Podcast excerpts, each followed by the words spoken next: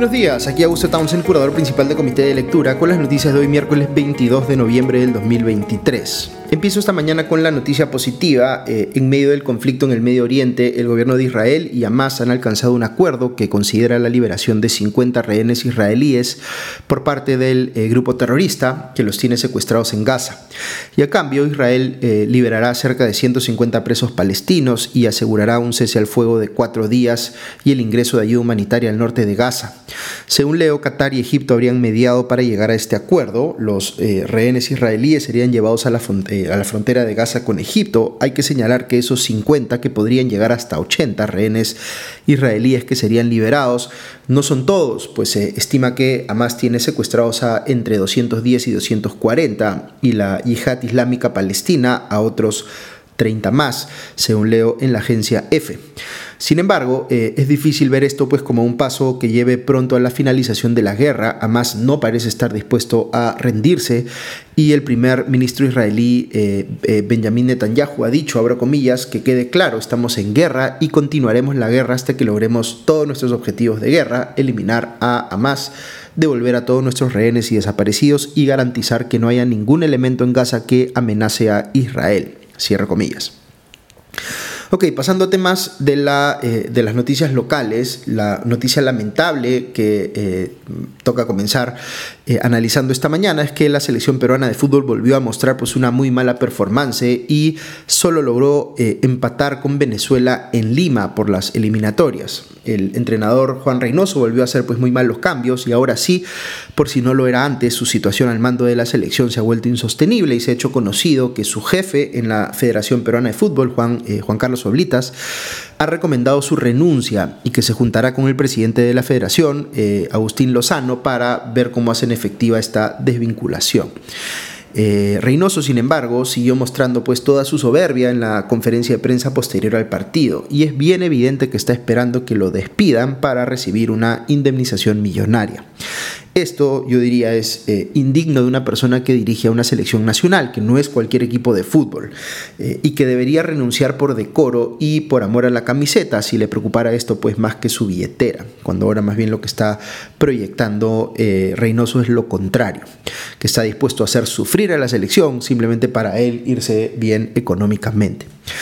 Dicho ese paso, eh, varios de ustedes me escribieron ayer para comentarme qué pensaban del spot que había sacado Yape y que como auspiciador de la selección exigía cambios en esta, la salida de Reynoso se entiende, para, entre comillas, devolvernos la ilusión. Yo les comenté que esta era una decisión inusual por, eh, eh, para, para, una empresa, digamos, y que entrañaba pues un riesgo grande, pero prácticamente todas las personas que me comentaron el caso ayer se mostraron de acuerdo con lo que hizo Yape y celebraron la eh, valentía de la empresa y de su gerente general Raimundo Morales. Debo decir aquí a título personal que conozco a Raimundo Morales, sé de su afición personal por el fútbol, creo que en efecto asumió un riesgo, pero eh, que lo hizo por convicción y no buscando algún tipo de beneficio comercial para la marca. Debe haber sido una decisión difícil, eh, pero eh, creo que es destacable que haya salido a tomar postura con todos los riesgos que eso presuponía. En general, como ustedes saben, yo tengo una posición favorable a que las empresas y quienes las lideran eh, hagan pues activismo en favor de las causas sociales, nacionales o de cualquier índole en las que creen o que están muy cercanas a, al propósito o al sentido de trascendencia que busca la organización en particular. Así que mi opinión personal en este tema es aplausos para Yape. Ok, lo que sí debo comentar de la jornada deportiva de ayer con mucha, pero mucha pena es eh, este despliegue que hizo el gobierno para eh, hacer control migratorio en el ingreso al Estadio Nacional. Se quiso pues aprovechar un espectáculo deportivo para evidenciar una vez más la agenda de eh, populismo punitivo que tiene el gobierno y que linda pues con la xenofobia. Debo decir aquí que me siento avergonzado como peruano que mi gobierno haya hecho esto para politizar un espectáculo deportivo y eh, maltratar innecesariamente a los migrantes venezolanos en el Perú, que con todas las dificultades que deben enfrentar día a día para salir adelante, encima eh, les hacemos sentir discriminados el día que van a alentar a su selección al eh, Estadio Nacional. Si esto fuera a pasar con migrantes peruanos en cualquier otro país de la región, yo estaría profundamente indignado y me imagino que ustedes también. Así que nada, realmente vergonzoso y más todavía porque hubo un incidente dentro del estadio en el que efectivos policiales agredieron a jugadores de la selección venezolana. Me apena decirlo porque se trata de nuestra selección, pero esto justifica pues una sanción de parte de la FIFA. Eh, eh, lo justificaría aquí o en cualquier parte del mundo. Paso a noticias de la política, eh, porque ayer han sucedido cosas bien importantes en la Comisión de Constitución del Congreso, principalmente para mal, diría yo, y es bueno entender por qué. Eh, se han aprobado dos eh, dictámenes muy cuestionables. El primero, que les adelanté ayer, es este dictamen que perfora el esquema de las elecciones primarias abiertas, simultáneas y obligatorias, las famosas PASO que les expliqué ayer en extenso, porque admite que los partidos puedan elegir a sus candidatos por votación solo de sus militantes. Eh, o por decisión de sus eh, delegados. Al abrir estas dos eh, puertas sigue estando pues en el papel, pero desaparece en la práctica la opción de las pasos, porque yo pensaría que todos o casi todos los partidos van a optar por alguno de estos dos últimos métodos eh, de elección de candidatos, principalmente por el tercero, el de la elección por eh, delegados. Es decir, se elimina por completo el rol que podía haber tenido o que se buscaba que tuviera eh, la ciudadanía en general en la democracia interna de los partidos, los que seguirán pues controlados en la mayoría de casos por sus cúpulas o por sus dueños.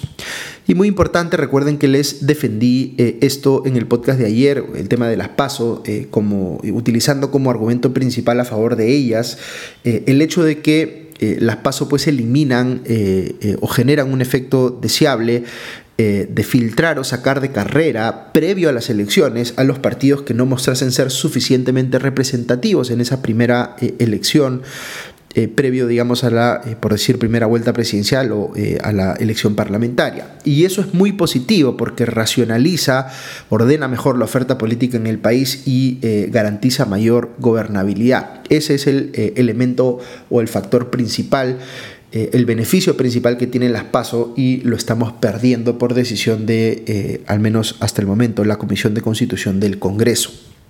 Al mismo tiempo, eh, en estos cambios que se han aprobado ayer, se plantea que en las, eh, en las elecciones internas de los partidos estos deban asegurar la participación de como mínimo un 20% de sus militantes. Eh, están proponiendo esto como compensación al hecho de bajarse las pasos, diría yo.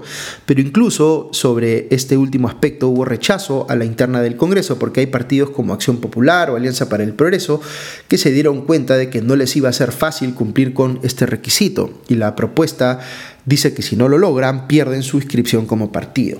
Fíjense entonces que este criterio también funciona como un filtro, pero no es, no es un filtro basado en la representatividad real de los partidos a nivel nacional, sino simplemente para medir cuántos de sus militantes puede movilizar un partido en su elección interna. Es de hecho eh, un eh, incentivo perverso, yo afirmaría, porque lleva a pensar a los partidos que es mejor tener menos militantes para que sea más fácil pasar ese filtro, que es justamente lo que está pensando ahora mismo Acción Popular, por ejemplo, como eh, les acabo de contar. Dicho ese paso, el proyecto original plantea una valla del 30% de los militantes en la elección interna y esta ha sido reducida al 20%. Otra cosa que ha cambiado eh, eh, y que también es muy cuestionable es que se ha retrocedido una reforma que se hizo para eh, hacer más fácil la creación de nuevos partidos políticos, que se hizo tiempo atrás, al bajar, digamos, el requisito de conseguir como 750 mil firmas a acreditar más bien 25 mil y ya no firmas, sino afiliados. Eh, aquí lo que han hecho eh, ayer en la Comisión de Constitución es aprobar que se regrese al criterio anterior para que los partidos nuevos requieran eh, más de medio millón de firmas para poder registrarse. ¿Por qué hacen esto? Pues para que sea casi imposible que se creen nuevos partidos políticos. Quiero tomarme un minuto para explicarles la lógica de lo que está detrás de todas estas reformas, incluido el tema de la bicameralidad y la reelección parlamentaria que les comenté días atrás. Imaginemos que la política funciona como un mercado donde los ciudadanos somos los consumidores de un servicio que es provisto por los partidos políticos. Ojo que solo estoy diciendo o solo estoy utilizando este símil para propósitos ilustrativos. No estoy diciendo que la política deba ser un negocio, aunque de hecho en el Perú sabemos que sí lo es y que eso está mal. Pero aquí solamente estoy utilizando la comparación para explicar algunos puntos importantes. Imaginemos que existe ese mercado. ¿Cómo está estructurado ese mercado? ¿Es un monopolio? ¿Es un duopolio? ¿Es un oligopolio? ¿O es un mercado de eh, competencia perfecta? Pues yo les diría que es un oligopolio, es decir, un mercado dominado por unos cuantos oferentes, unos cuantos partidos políticos en este caso. Pero un término más apropiado que oligopolio que podríamos utilizar aquí es el de cartel el mercado de la política en el Perú opera como un cartel, porque esos pocos oferentes que existen están coludidos para asegurarse entre sí ciertas cosas. ¿Qué cosas? Pues que las reglas los favorezcan siempre a ellos y no a los que quisieran entrar a ese mercado para competir con ellos. Es como si tuviéramos un cartel que tiene capturado al organismo regulador de ese mercado, o mejor dicho, que el cartel mismo es el organismo regulador del mercado. Eh, y tiene el poder público, digamos, para eh, ejercer las reglas que a ellos, eh, a sus integrantes, les convienen. Porque el control que tiene ese cartel de partidos políticos del Congreso les asegura a estos que pueden modificar las reglas de juego de esa industria a su antojo. Y por tanto, lo que hacen es, por un lado, subir las barreras de entrada del mercado, es decir, hacer más difícil que puedan entrar nuevos competidores, nuevos partidos políticos. ¿Cómo lo hacen? Pues con medidas como la que les acabo de comentar, esto de eh, exigir números altísimos de firmas para constituirse como partido, cosa que es casi imposible de lograr. Es decir, cierran efectivamente el mercado a nueva competencia. Fíjense ahora cómo podríamos explicar el tema de, la, de las pasos dentro de esta lógica que les acabo de describir. Debido precisamente a que estamos ante un cartel que en muchos sentidos hace lo que le da la gana en perjuicio del interés de los consumidores, los ciudadanos en este caso, porque no hay un vínculo real de representatividad, entre otras razones, porque se eliminó la eh, reelección, que es el principal incentivo para generar ese alineamiento pues entonces las paso es como decirle a los partidos, oye, ustedes son un cartel y están haciendo lo que les da la gana, así que necesitamos devolverle el poder a los ciudadanos para que sean ellos los que elijan quienes quieren que los representen, quienes quieren que les brinden el servicio que necesitan. Y lo que responden aquí los partidos es, no me da la gana, yo hago lo que quiero. Nosotros decidimos el estándar de calidad del servicio que vamos a prestar, no importa lo que digan los consumidores.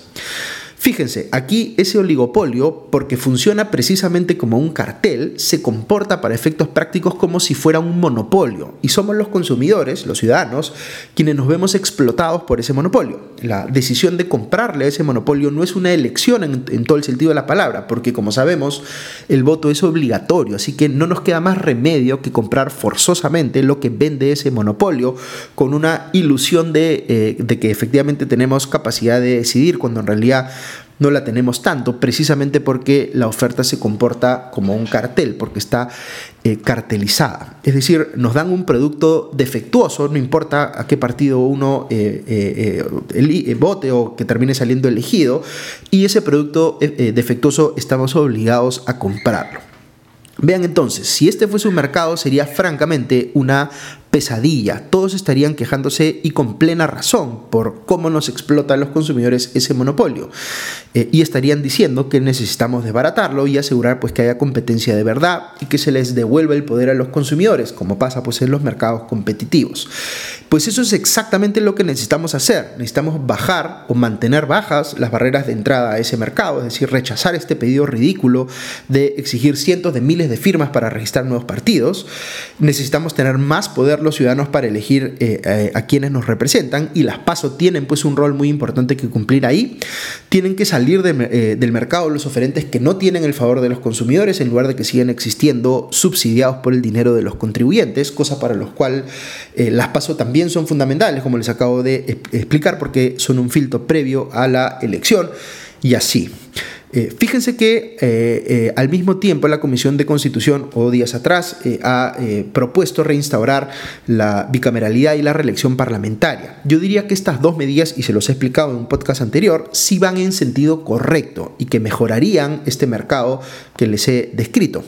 Pero es válido preguntarse por qué el cartel al que me he referido las impulsa si son medidas estructuralmente positivas. Pues porque tienen un efecto beneficioso para ellos en el cortísimo plazo, porque la creación de un nuevo Senado y la posibilidad de reelegirse son beneficios tangibles inmediatos. Inmediatos en el sentido de que vienen en la siguiente elección. Es otro ejemplo, pues, de ellos, de este cartel, manipulando las reglas para favorecerse, solo que esta vez el sentido en el que están cambiando las reglas tiene efectos positivos que, en mi opinión, superan a los negativos, aun cuando los vaya a beneficiar a ellos o los pueda beneficiar a ellos, no necesariamente lo va a hacer, pero lo pueda hacer, digamos, en el cortísimo plazo. Entonces, bicameralidad y reelección parlamentaria van en el sentido correcto, pero la eliminación de las PASO y el incremento de las barreras de entrada van en sentido contrario y son claramente medidas negativas. Mi opinión personal es que debe eh, asegurarse eh, la bicameralidad, la reelección parlamentaria y las PASO como un trinomio de tres cosas que tienen que darse a la vez eh, y rechazar al mismo tiempo otros cambios perniciosos que eh, suben las barreras de entrada al sistema político, como este incremento del número de firmas requeridas para inscribirse como partido. Ahora, ahí no, eh, ahí no acaba la cosa. También se está discutiendo en la Comisión de Constitución del Congreso eliminar el requisito de paridad y alternancia en las listas del Parlamento, que también creo que sería una decisión equivocada, y se quiere reinstaurar el voto preferencial. Yo eh, sobre el voto preferencial no tengo una posición blanco-negro, mi eh, posición eh, depende de que otras reglas existan en el sistema, pero si tenemos unas pasos que funcionan bien, yo eliminaría o mantendría eliminado el llamado voto preferencial porque siento que lo primero, las pasos, cumplen mejor el rol que lo segundo, que el voto preferencial. En fin, para seguir con la eh, analogía de todos los mercados en los que consumimos bienes y servicios que son absolutamente fundamentales para poder vivir con bienestar, el mercado de la política es crucial. ¿Por qué permitimos que este mercado funcione como un cartel que explota permanentemente a sus consumidores? Pues eso es lo que tenemos que preguntarnos. No tendríamos por qué estar aceptando una situación como esta. Hay otra cosa más eh, cuestionable que ha aprobado ayer la Comisión de Constitución. Este es el segundo dictamen al que me refería al inicio. Me refiero al proyecto de ley que libera al defensor del pueblo de la obligación de hacer concursos públicos de méritos para elegir a sus defensores adjuntos. Esta es una norma con eh, nombre propio que eh, lo que está haciendo es permitirle al actual defensor del pueblo y ex abogado personal de Vladimir Cerrón, Josué Gutiérrez, contratar pues, en los cargos más altos de la Defensoría a quienes le da la gana. Tanto se queja el Congreso pues de la falta de meritocracia en las instituciones que está interesado en debilitar, como la Junta Nacional de Justicia o la Procuraduría General del Estado. Pero la Defensoría, como es más bien una aliada política, pues ahí pues qué más da que el defensor del pueblo haga lo que le dé la gana y que importa la meritocracia. Y bueno, como la cereza encima de la torta, nos hemos enterado en los últimos días que el Congreso ha decidido entregar un bono de casi 10.000 soles a sus trabajadores. Eh, la congresista de APP, Lady Camones, dice que se puede dar una, entre comillas, utilidad social a ese bono, como dando a entender que los congresistas o los trabajadores del Congreso podrán decidir ellos mismos hacer pues algo de filantropía con el dinero que van a recibir. Es decir, que el Estado les regale plata para que ellos donen una partecita y luego se queden con lo demás. Al menos Camones parece entender lo cuestionable que es la entrega de ese bono y está queriendo barajarla, como se dice, ofreciendo utilizarlo ella en parte para eh, caridad. Otros congresistas como Flor Pablo han anunciado que lo van a devolver íntegramente, pero por supuesto la mayoría está calladita para eh, esperando poder aprovecharlo apenas se lo desembolse. Paso a comentar noticias del Poder Ejecutivo. El gobierno nombró como nuevo ministro del Interior a Víctor Torre Falcón, quien es un gerente, perdón, un general eh, de la policía en retiro. El comercio revela eh, en una nota que se habría dado una pugna al interior del gobierno entre el sector liderado por el premier Alberto Tarola y el sector cercano al hermano de la presidenta Nicanor Boluarte por, quién, eh, por ver quién lograba pues, que su opción prefería entre liderar la cartera del interior, aunque el diario no deja muy claro quién fue el que logró imponerse sobre el otro.